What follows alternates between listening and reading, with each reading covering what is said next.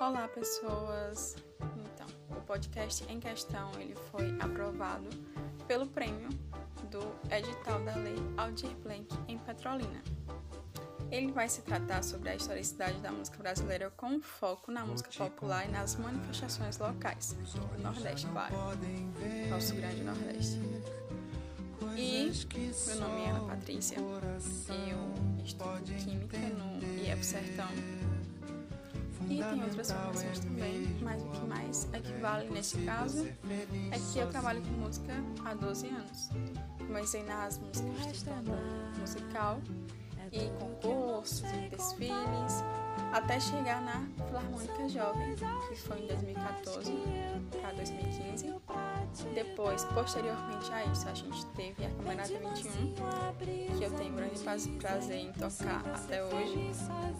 E hoje atuo também na Filarmônica 21. Então, posterior a isso, nós vamos começar nossas pautas, nossos blocos acerca dessa história, que é um pouco longa, mas eu tentarei passar da melhor forma possível para que não fique cansativa e para que a gente consiga aprender alguma coisa sobre esses períodos.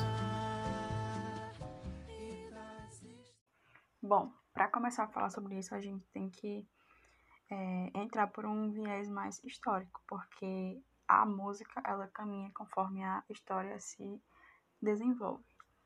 Então, assim, as primeiras manifestações culturais que se tem registro aqui no Brasil, elas datam de meados de 1500, 1540, quando os colonizadores que aqui chegaram viram que aqui tinha índios e que eles já tinham práticas de cantos e danças quando tinha guerra, quando tinha caça, quando tinha pesca, quando tinha alguma coisa que eles faziam no seu dia a dia, como colheita e coisas afins. Nisso, Pero Vaz ele escreveu sobre essas danças, é, falando sobre isso para a corte, né? Porque a corte portuguesa e os europeus, no caso, eles só tinham conhecimento da música erudita, que era o que era é, feito por eles, praticado por eles. Isso porque na época que era muito muito popular era a música sacra, que é uma, uma música mais de cunho religioso, que ela é mais tocada em missa e tem sempre esse esse tema mais religioso mesmo das igrejas católicas ortodoxas.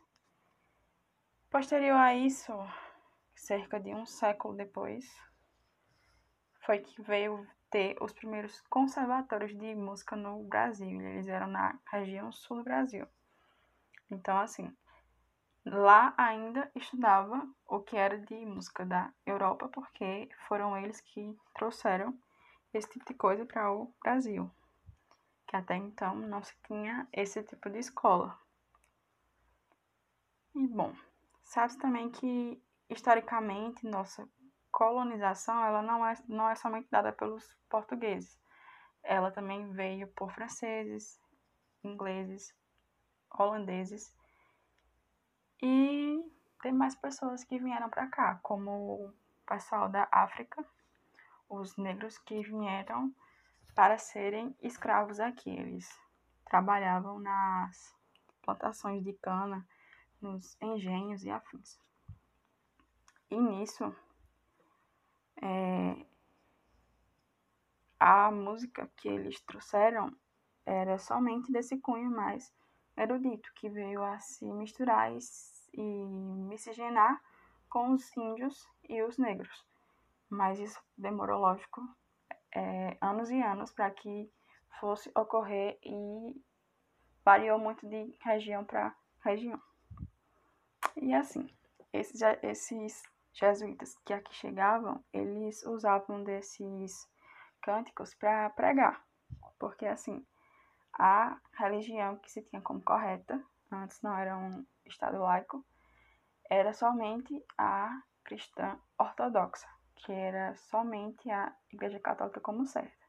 Então eles vinham aqui, catequizavam nossos índios e usavam muito da música deles para isso, né? Para que de forma mais é, lírica, eles conseguissem ter acesso a essa palavra, conseguissem entender um pouco do que eles queriam passar. porque a língua não era falada como é hoje o português para a gente, era tudo mais complexo. Então, avançando alguns séculos à frente, mais ou menos em 1818, a gente teve um compositor brasileiro do período clássico, que foi o padre José Maurício, na cidade do Rio de Janeiro. E assim, como ele era padre, a música ainda era sacra. Ele ainda tocava essas músicas em missas, em cultos, tanto que a mais famosa que se teve dele, uma das mais no caso, foi a Missa de Santa Cecília, que era uma música que ele compôs. E assim como várias outras que ele tinha feito, algumas tinha acompanhamento de coros, de música instrumental e eram tocados nas missas que ele fazia. Seguindo nessa história, a gente tem um avanço de alguns séculos para o ano de 1902, onde data-se ou disse, alguns estudiosos falam que foi 1902, outros falam que foi antes disso, foi 1890. Mas vamos tomar como 1902, que foi a data mais precisa que eu achei. Que foi nesse período que dizem que foi gravada a primeira música.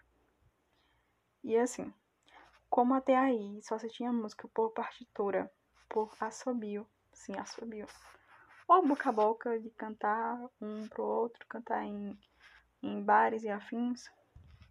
Então, depois disso, depois que gravou, ficou muito mais fácil se ouvir música.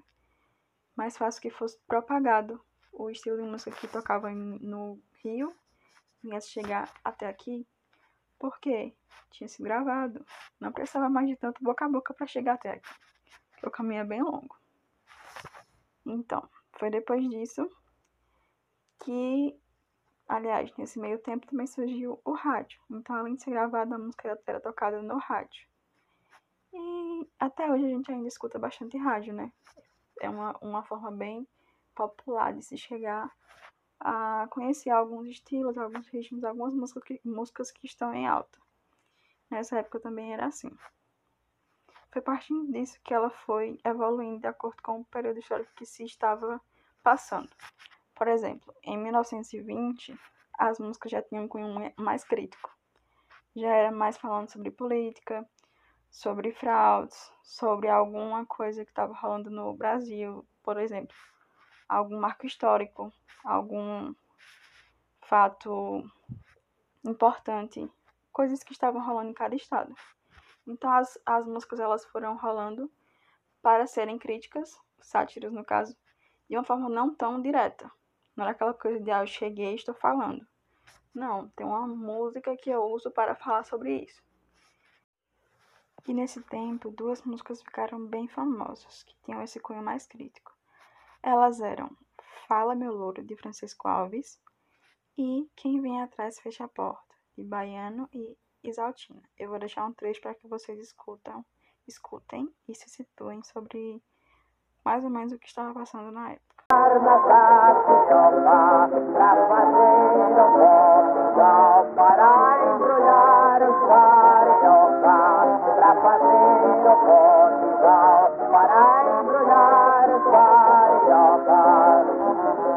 Me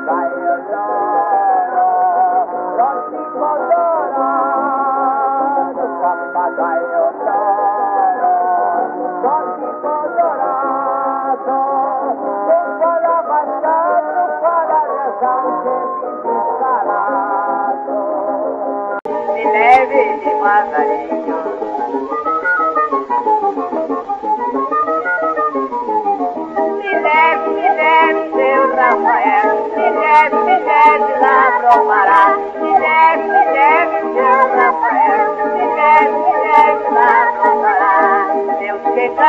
na Bahia, fiquei perdido de amor. Eu chegando na Bahia, fiquei perdido de amor por ver tanta baianinha na terra de São Salvador. Por... Bem, seguindo para os anos 30, a gente teve a Era de Ouro na música popular brasileira, que foi entre os anos 30 e os anos 45. Nesse tempo, a música se ampliou em vários estilos regionais e arranjos mais complexos. O samba ficou mais popular, as marchinhas também. E foi surgindo uma gama de compositores, instrumentistas e cantores e foi se ampliando até chegar onde nós temos hoje vários gêneros. E assim, nessa fase a gente teve um marco entre os sucessos, que foi uma música que a gente é muito, muito conhecida hoje em dia, a gente toca bastante. Eu particularmente como musicista, como musicista da Filarmônica e da Câmara toco ela bastante. Que é uma música carinhosa de Pixinguinha. Que na época ela ficou famosa por ser interpretada por Orlando da Silva em 1937. Mas ela foi feita muito antes disso. Foi feita em 1912. Né? E nessa fase também os estilos populares remanescentes do século XIX, como a modinha e o lundu, eles assumem novas formas, ou seja, a modinha ela é levemente acelerada sem perder o estilo lírico e o romântico das letras e dá origem ao samba canção. Já o lundu ele evolui e se funde com outros estilos como jongo, criando samba de melodia, com letras e instrumentação mais complexa. E advindo dessa evolução, a gente teve, teve grandes nomes como Noel Rosa, com samba e MPB, Carmen Miranda com sucessos com marchinhas e seu visual exótico, aquelas frutas icônicas. Nesse período também, o principal veículo de divulgação da música era o rádio. Bem, e chegando, depois de passar por alguns dos períodos mais importantes, isso porque assim, se eu for subdividir esse estudo mais amplamente, a gente vai passar horas e horas aqui fácil, fácil. Porém, eu quero tratar isso de forma mais resumida. Então a gente não vai enveredar tanto por aqueles períodos que passaram como tropicalismo e afins que foram muito importantes aqui no Brasil.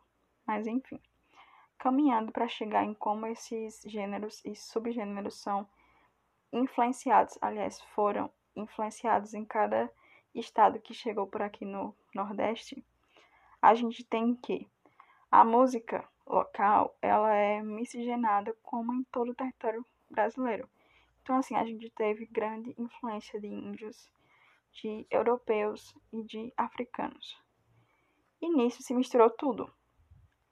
E assim, além de se misturar, além de miscigenar, a gente tem o saber e o fazer do povo de cada estado, que foi formando pe peculiaridades e particularidades que a gente tem hoje em dia, como o frevo em Pernambuco ou maracatu, e os ritmos que são sotaques de Bumba Meu, meu Boi no Maranhão, que assim tem festas inteiras para isso.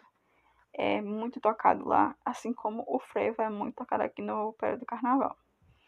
E tantos outros que se tem em tese é, ideia que foram criados mais ou menos, criados assim, que tudo se misturou e chegou no frevo ou no Maracatu, mais ou menos na metade do século XX. Tem-se ideia disso, mas não é certeza.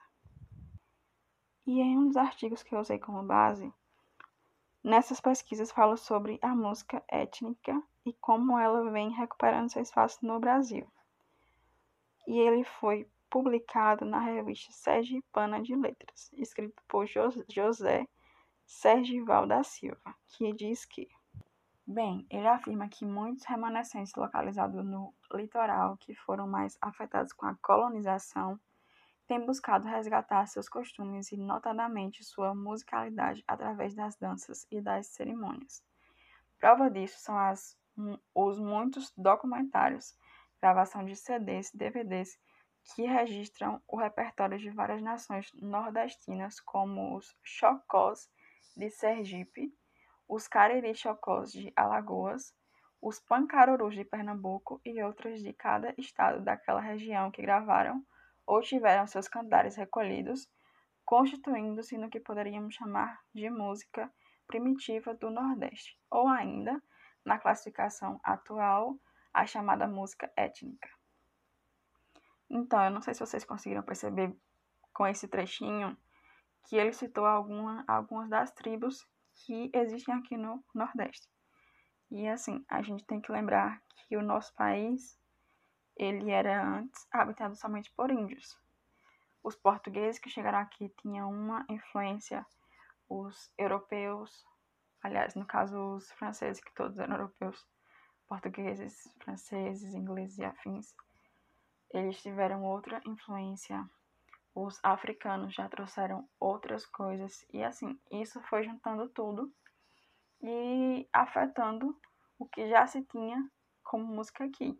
Então, eles fazem esses vídeos, documentários, cerimônias para que seja trazido isso novamente à tona, porque é uma identidade cultural que o nosso país tem e que eles precisam recuperar. A gente precisa recuperar, no caso. Já os negros trazidos da África, que aqui chegaram mais ou menos no século XVI, contribuíram de forma significativa para a música nordestina, principalmente através do ritmo e da dança. Mas, mas infelizmente, eles foram escravizados nos engenhos de cana de açúcar e ficaram proibidos de realizar seus ritos, suas danças e seus cânticos. Muitos deles se rebelaram nesse período e começaram a realizar suas festas escondido, preservando suas representações musicais e culturais. Ainda sobre isso, a gente tem duas correntes que foram trilhadas de forma separadas, advindo do, da cultura afro. Elas são a afro-religiosa e a corrente afro-batuque. No segmento afro-religioso se encaixa basicamente as coroações dos reis de Congo e as músicas de terreiro presentes em todos os estados nordestinos, mais notadamente na Bahia. São inúmeros os grupos de caráter religioso que se utilizam da música e fundem o profano com grupos de ação artística cultural e também os chamados grupos folclóricos. Na Bahia, como principais, podemos citar os afoxés, também chamados de candomblé de rua, cordão carnavalescos de adeptos da tradição dos orixás, onde o clube Pândegos da, da África, me, me, desculpem se eu não souber falar de forma correta, é, é considerado como o primeiro afoxé baiano, e os Filhos de Gandhi, que tem o cantor e compositor Gilberto Gil, seu mais ilustre integrante. Blocos afro como o Olodum e o Ile Aie também têm inúmeras agremiações espalhadas pela capital e no seu interior do território baiano também, que é um território enorme. E no estado do Sergipe, a gente tem uma aculturação portuguesa sobre os negros, que derivam os, os grupos afroculturais, que são exemplos deles o Axé Kizomba, o João Mulungu, o Saci e o Quilombo. Em Alagoas, a gente tem o Taieiras Ganga Zumba, do mestre Carlos, e Axé Zumbi, do mestre Geraldo. Em Pernambuco, a gente tem os Maracatus Nação, ou do Baque Virado, que são cortejos aos reis do Congo, e os Maracatus do Baque Solto, que misturam a cultura afro com a indígena. Com destaque para os coloridos caboclos de lança que apontam a cidade da Nazaré da Mata, que é a terra do maracatu. E das subdivisões que tiveram o afro-batuque, a gente tem alguns principais ritmos do samba, que são subdivididos entre rural e urbano, o coco, o jongo e vários outros. O samba rural é aquele que, de forma geral, ele é batido na palma da mão, em sapateados, ele é feito em rodas, ele utiliza ganzar, pandeiro, reco-reco, tambores e, e algumas outras coisas. Já o samba urbano, ele é tocado e cantado em sua formação com viola, cavaquinho e flauta. e alguns outros instrumentos que são inseridos é, e vem sendo ao longo do tempo. Essas festas de dança, de forma geral, era, chamada de samba. Quer seja os bailes, os forrobodós no Nordeste, até o Baião antes era tudo chamado de samba.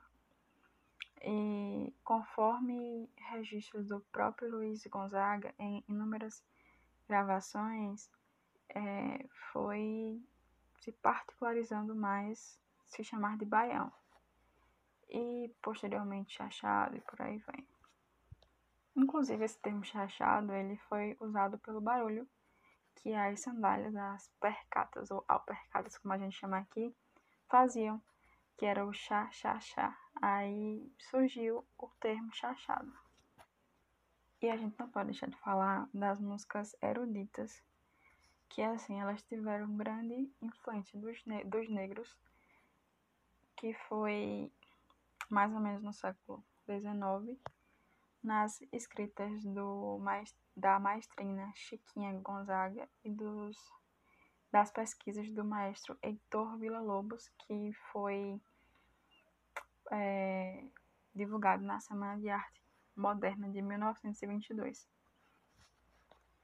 E nisso ele mostrou as cantigas do povo, fruto dessa miscigenação entre índios, negros e europeus. E assim, a gente não pode deixar de pensar que a maior contribuição da Europa, dessa colonização europeia que a gente teve, foi a notação musical, a escrita de partituras, que trouxe alguns instrumentos de câmara e outros marciais. Alguns deles, deles foram adaptados quando aqui chegaram e tiveram contatos com os índios, com os negros e afins. E assim, os artesãos fizeram a rabeca, que é inspirado no violino, que foi um instrumento melódico utilizado no forró pois o acordeão ele só foi propagado no Brasil com a imigração dos alemães mais ou menos no século XIX. Situando aqui, aliás, voltando aqui para Pernambuco, falando mais sobre o frevo pernambucano, ele teve sua origem das primeiras bandas de música marcial que tinham esse estilo de dobrados e marchas, mais ou menos no século XIX também. E foi nessa época que surgiu os primeiros clubes de carnaval pernambucano. Cada um possuía sua banda de música que trazia capoeiristas e outras coisas para rivalizar, digamos assim, de um clube para outro. E historiadores afirmam que a palavra frevo ela vem do fervo, do ferver ao som da música. E assim, a gente tem muito desse ferver ao som da música ainda, né? Essa felicidade que a gente tem no carnaval, de pular carnaval, de ter essas marchinhas. E atualmente a gente tem a Spock Frevo Orquestra como um dos maiores palcos de frevo, que é o frevo que as pessoas mais escutam em Pernambuco e aqui também em Petrolina, bem no interior e teve grandes nomes como o maestro Duda, Clóvis Pereira e Levino Ferreira. E tem também, junto com a Spock Frevo, eles desenvolvem o frevo canção e o frevo de bloco. De todos esses festejos que a gente tem aqui no Nordeste, o mais popular é a festa junina. E assim, o nosso forró, o nosso baião, ele, o baião em si foi, foi mais popular com Luiz Gonzaga, que foi mais ou menos em 1940 que ele estava lá fazendo as primeiras músicas. Asa Branca, Fazendo não, que essas músicas ficaram populares, porque Fazendo em si a gente não tem uma certa ideia de tempo. Mas enfim, por ser um festejo muito famoso, a gente tem muito nosso forró, nosso baião, nosso chachado em um período até longo, em um mês inteiro. Que é o período desses festejos que misturam o religioso, que são as festas dos sãos, São Pedro, Santo Antônio, São José, São João, e essa cultura das músicas, dos gêneros musicais que são tocados nesse período. E, pasmem, o nosso shot, ele vem de uma cultura escocesa, que é referente à polka. Como ela foi trazida para o Brasil pela corte, ele era muito apreciado pela elite, ela era algo chique. Mas caiu no gosto do povo e foi dançado em ritmos e foi mudando os nomes para cada região no Sudeste, por exemplo, atualmente eles trabalham o shot com Flávio José, Jorge Deltinho, Deltinho Aldemário Coelho, Amarosa e grandes compositores como Antônio Barros, Cecel, João Silva e diversos outros. E aqui, diretamente de Petrolina, a gente tem o samba de véio, que é ele foi criado na Ilha do Maçangano e ele é bem atemporal, ele é dançado, cantado e feito por idosos, jovens, crianças. As crianças elas brincam dançando e tem toda uma cultura de cercar as pessoas que foram criando esse estilo, que criaram esse estilo, que foi Dona Amélia e mais algumas outras pessoas, como Chiquinha, Félix Ubaldo, Francisco Claro, Corina de Jesus, Eva, Eva Oliveira, Creuza Nogueira, Ailton Oliveira e Derivaldo do Nascimento, que eles começaram a dançar, tocar e cantar esse estilo. Há mais de 100 anos, o samba começou a ser dançado na ilha. Só o samba, sem o nome velho, e foi acrescido nos anos 2000 nessa jogada de marketing, esse o velho. Então ficou samba de velho. Esse trechinho que eu parafraseei ele foi tirado da revista Continente, que foi onde eu, onde eu encontrei falando mais sobre esse estilo. Bem, a gente tem uma composição local que já foi tocada pela Filarmônica 21 do compositor Francisco de Assis, que é a Samba Taí Veio. Nas suas palavras, é um tema onde se conta a história da chegada do povo na Ilha do Maçangano. Ele diz que a primeira parte, lenta, representa a chegada dos diversos povos ribeirinhos representantes das três etnias, que são índios, cariris, os barqueiros que faziam o transporte de um lado para o outro do rio nos barcos chamados paquetes que são descendentes de europeus, e os negros, que se refugiavam em um quilombo que era mais antigo que a própria cidade de Juazeiro e que se localizava onde hoje conhecemos como Ilha do Fogo. A segunda parte, é o samba de véio, é a manifestação máxima da cultura do povo da Ilha do Maçangana, que é derivada da mistura do samba de umbigada com os benditos, músicas religiosas cantadas na festa dos reis no mês de janeiro. E eu vou colocar um trechinho para que vocês escutem.